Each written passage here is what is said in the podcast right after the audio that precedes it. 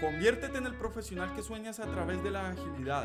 Vamos a hablar ahora de cómo ser ágil sin morir en el intento. Soy Andrés Salcedo. Acompáñame. Un camino hacia la agilidad podcast. ¿Cómo estimamos entonces dentro del mundo de la agilidad? Nosotros no nos interesa estimar en horas hombre, porque realmente a nosotros no nos interesa medir eh, las horas que las personas están sentadas en una silla. Realmente nos interesa medir más el tema del valor o en este caso cuando estamos haciendo planeaciones de a qué nos podemos comprometer en una o dos semanas en términos de cantidad de trabajo, nos interesa más estimar y analizar la complejidad no las horas que demoraría un experto en realizar ese, e, esa actividad debido a que usualmente tenemos muchas personas que están trabajando en el mismo producto y desde diferentes habilidades, especialidades y sesgarnos a la interpretación de un experto lo que va a hacer es que de por sí nos va a generar un desfase porque no todos se mueven al mismo ritmo del experto. Puede servir como referencia pero realmente no nos va a dar mucha información de valor a la hora de estimar. Entonces, ¿cómo estimamos en el mundo de la agilidad? Estimamos la complejidad a partir de la estimación relativa. Si no medimos la complejidad por horas hombre, lo hacemos es cuánto esfuerzo nos demanda hacer una actividad comparada con otra. Un ejemplo de estimación relativa es aquí en esta lámina que tenemos a los dos elefantes en esta base. No podemos decir, supongamos que tenemos que bañar a, estos dos elefantes, probablemente si es la primera vez que los vamos a bañar y no hemos bañado nunca un elefante, podemos decir que nos va a costar mucho poder decir cuántas horas nos vamos a demorar bañando a cada elefante.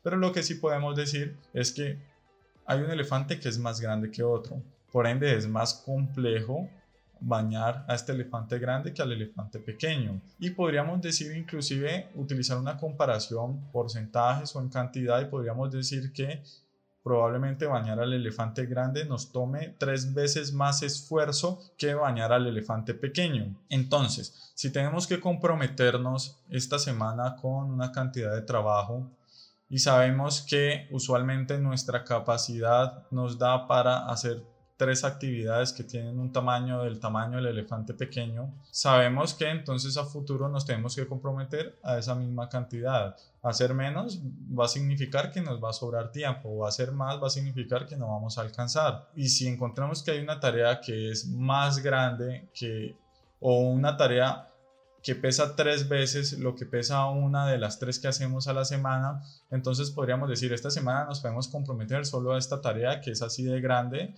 porque tiene el tamaño de las tres que veníamos haciendo anteriormente. Sé que el tema puede ser un poco complejo, pero lo vamos a ir profundizando y lo vamos inclusive ir complicando más adelante. Vamos a hablar ahora de cómo utilizamos esa estimación relativa para eh, conocer la capacidad del equipo y poder planear de la mejor forma posible dentro del mundo de la agilidad. Ya que no utilizamos horas hombre, utilizamos una métrica que nosotros llamamos puntos de esfuerzo. Estos puntos de esfuerzo es lo que veíamos en el ejemplo anterior cuando hablábamos de que el elefante más pequeño tenía una complejidad de bañarlo de un punto, mientras que el elefante más grande equivalía a tres veces el elefante más pequeño. Entonces, en este caso, el elefante más grande tendrá un tamaño o una complejidad de tres puntos. Dentro de la planeación, los equipos suelen utilizar diferentes herramientas o técnicas para poder hacer la equivalencia en puntos. Hay equipos que utilizarán tamaños de piedras, entonces dependiendo de la cantidad de tareas que tienen que hacer, a cada tarea le asocian un, tipo de piedra que representa un tamaño. Entre más grande la piedra, más complejo es la actividad. Otros utilizarán tallas de camisetas para representar que, por ejemplo, la actividad más pequeña o, menos compleja de todas eh, tiene una talla XXS, mientras que la más grande será XXL. Bueno, son diferentes formas de representar la complejidad de forma comparativa y relativa con respecto a la, piedra o la camiseta más pequeña, la actividad más pequeña de todas. ¿Por qué hacemos esto? Si a cada una de estas piedras o tallas de camiseta les asociamos un valor, un número, después vamos a poder sumar y calcular cómo es la capacidad del equipo. Veamos un ejemplo. Supongamos que tenemos un equipo que trabaja con agilidad y todos los lunes hace planeación de su semana, de lo que van a trabajar esa semana y al finalizar el último día de la semana laboral, que sería el viernes en la tarde, supongamos, hacen la revisión de cómo les fue con los objetivos de esa semana. Supongamos que este equipo lleva trabajando por estas iteraciones de semanas y se da cuenta que al finalizar cada semana siempre su capacidad de trabajo terminado, el trabajo que han terminado, suma 10 puntos de esfuerzo en total. Entre todas las actividades que hicieron esa semana suman 10 puntos de esfuerzo. Podríamos decir entonces que si esto se repite a lo largo de las semanas, esa es la capacidad del equipo para poder trabajar en una semana. Si se comprometen a algo que pese o, un total que pesen menos de 10 puntos, probablemente están, les va a sobrar tiempo productivo o si se comprometen a más de 10 puntos probablemente van a incumplir. Si el equipo se mantiene en esta métrica, en estos 10 puntos, supongamos que les queda una lista de tareas por terminar que si las estimaran suman en total 100 puntos. Si estas cosas de estas tareas pendientes suman 100 puntos y la capacidad del equipo es de 10 puntos por semana, podríamos decir entonces que en 10 semanas este equipo ya habría terminado toda esa lista de tareas pendientes. De esta forma es que podemos hacer proyecciones y podemos saber una característica dependiendo en qué posición está esa lista de pendientes, la vamos a tener lista, cuándo vamos a terminar todo el proyecto o todo el producto mientras esa lista de pendientes no cambie. De esta forma podemos hacer estimación muy rápida, muy sencilla. Aquí no tenemos que hacer eh, conversaciones o, indagaciones con juicios de experto ni entrar al sistema a analizar sus entrañas y conocer el detalle de las cosas sino que entre todo el equipo ágil realizan este tipo de estimaciones de acuerdo a cómo, a, su experiencia, a sus conocimientos. Puede que alguno piense de una forma diferente al otro, alguno pensará que una actividad es más pequeña que lo que está pensando el otro, que la ve más grande.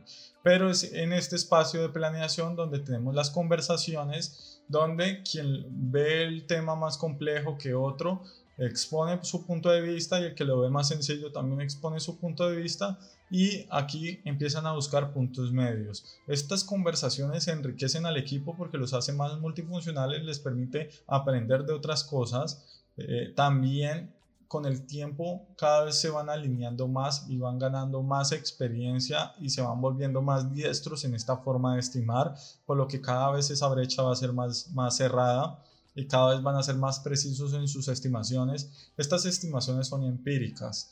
Aquí, nuevamente, no está mal que nos equivoquemos.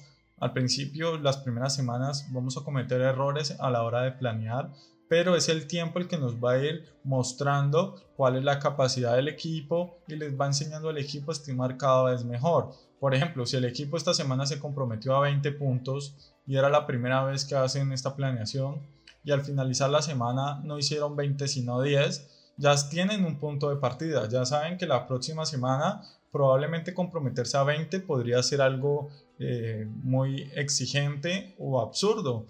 Podrían más bien comprometerse a su capacidad ya demostrada que es de 10 puntos. Y si logran mejorar ese, ese, ese indicador, pues probablemente con el tiempo también se puedan ir comprometiendo a más cosas pero esto ya les permite a ellos estimar de una forma muy sencilla. Aquí en un espacio de planeación, en una conversación con todo el equipo, pueden estimar la complejidad de las actividades que tienen pendientes y sin dedicar mucho esfuerzo o desperdicio a hacer análisis parálisis. Aquí lo que nos interesa es empezar a producir valor, a entregar valor. De nada sirve quedarnos tres meses planeando fechas que al final no se van a cumplir Mejor hagamos un espacio de una dos horas, conversemos entre el equipo, nos ponemos de acuerdo, estimamos puntos de esfuerzo, empezamos y que sea el tiempo el que nos vaya corrigiendo, el que nos vaya diciendo qué tan acertados estamos o no. Y después de un par de semanas ya tendríamos la habilidad de estimar de una forma precisa y poder hacer mejores proyecciones. Esto es lo que nosotros utilizamos en la agilidad para estimar. Nos apoyamos mucho en los puntos de esfuerzo. Gracias por llegar hasta aquí. Espero que este contenido haya sido de valor para ti. Te invito a que me sigas en mis redes sociales y en andresalcedo.com donde constantemente estoy compartiendo contenido sobre desarrollo profesional con agilidad. Hasta la próxima. En el próximo episodio hablaremos sobre técnicas de estimación relativa.